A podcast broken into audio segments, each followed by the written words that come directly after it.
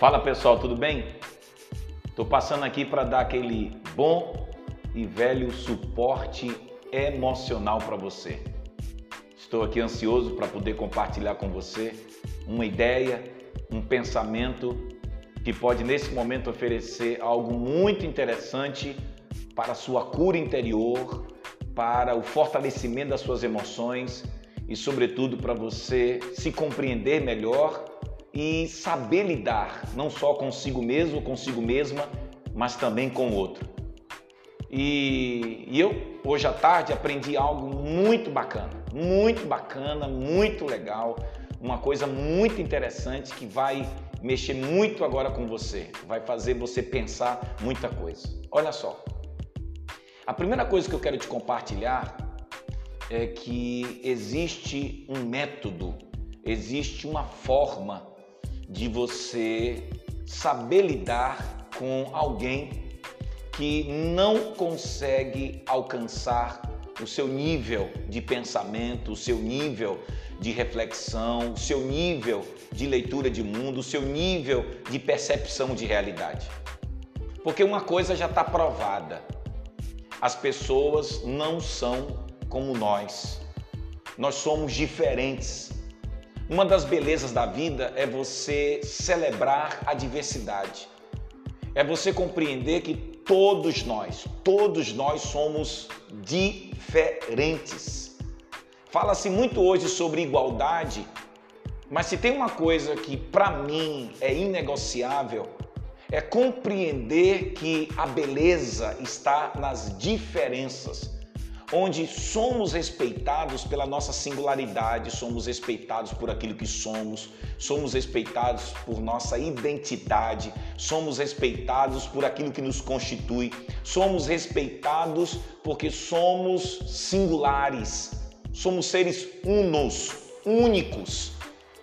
E se tem uma coisa que às vezes a gente quer fazer muito com o outro, né? Isso aqui serve para você que é pai, para você que é mãe, para você que é filho, para você que é líder, para você que é empresário, para você que exerce qualquer tipo de profissão.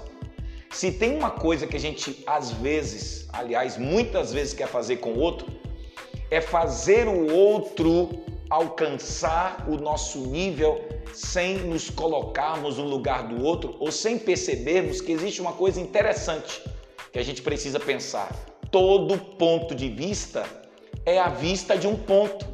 Repito, todo ponto de vista é a vista de um ponto. Então, para você muitas vezes até influenciar o outro, para muitas vezes você permitir ou viabilizar ou favorecer a possibilidade do outro compreender você, é você mergulhar no mundo do outro, mergulhar ah, no mapa do outro, mergulhar na vida do outro compreender a percepção do outro para que a partir do seu mapa, a partir do GPS do outro, a partir da linguagem do outro, você consiga fazer essa pessoa talvez repensar sobre o seu ponto de vista. Mas o que é que a gente faz?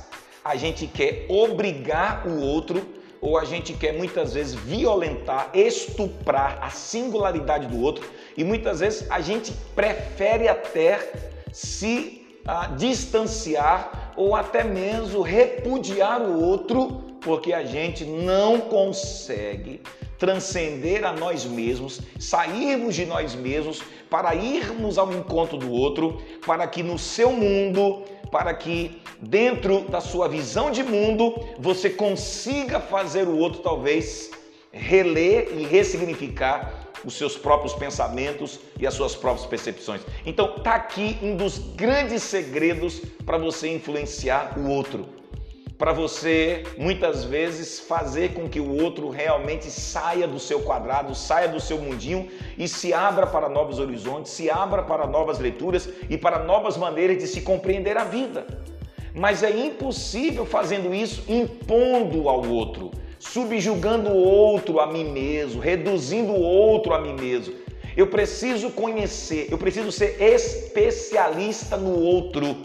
Agora, claro, é preciso que muitas vezes no contato com a verdade do outro, você também terá coragem de em estando no mundo do outro e em mergulhando do ponto de vista do outro, você também ter a sabedoria com amor para fazer com que o outro, a partir do seu próprio mundo, repense o seu mundo, repense o seu ponto de vista. Então, isso aqui, gente, abre muitas comportas para você que é pai, para você que é mãe, para você que exerce liderança, para você que gerencia, para você que é empresário, para você que muitas vezes gostaria muito de fazer o outro repensar, reconsiderar. É preciso calçar o sapato do outro. Você está ouvindo?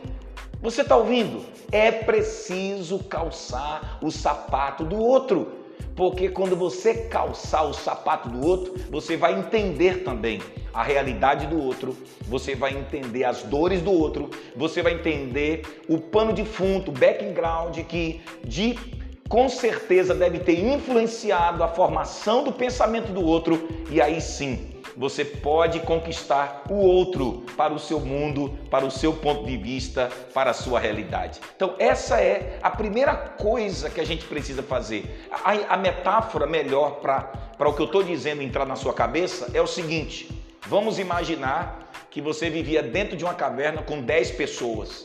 E dessas 10 pessoas, você foi a única pessoa que teve a coragem de sair dessa caverna e desbravar o mundo ou conhecer um mundo muito maior, muito mais amplo, muito mais interessante.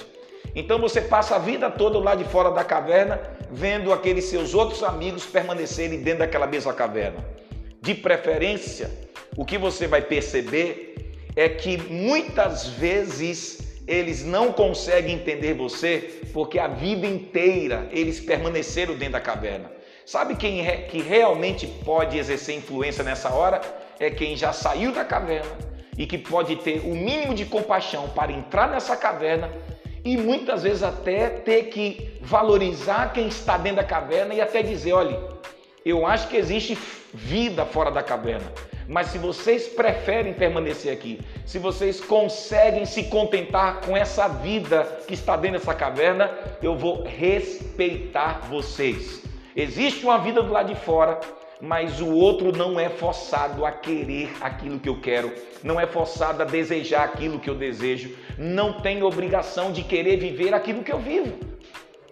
Mas é preciso de vez em quando entrar na caverna, é preciso acolher o outro dentro dessa caverna, é preciso às vezes estar com o outro na caverna até que o outro, quem sabe, queira também sair dessa caverna. Então, faça isso. Você que vive fora da caverna, tenha compaixão por quem está dentro dela porque vale a pena entender melhor o outro. Um abraço.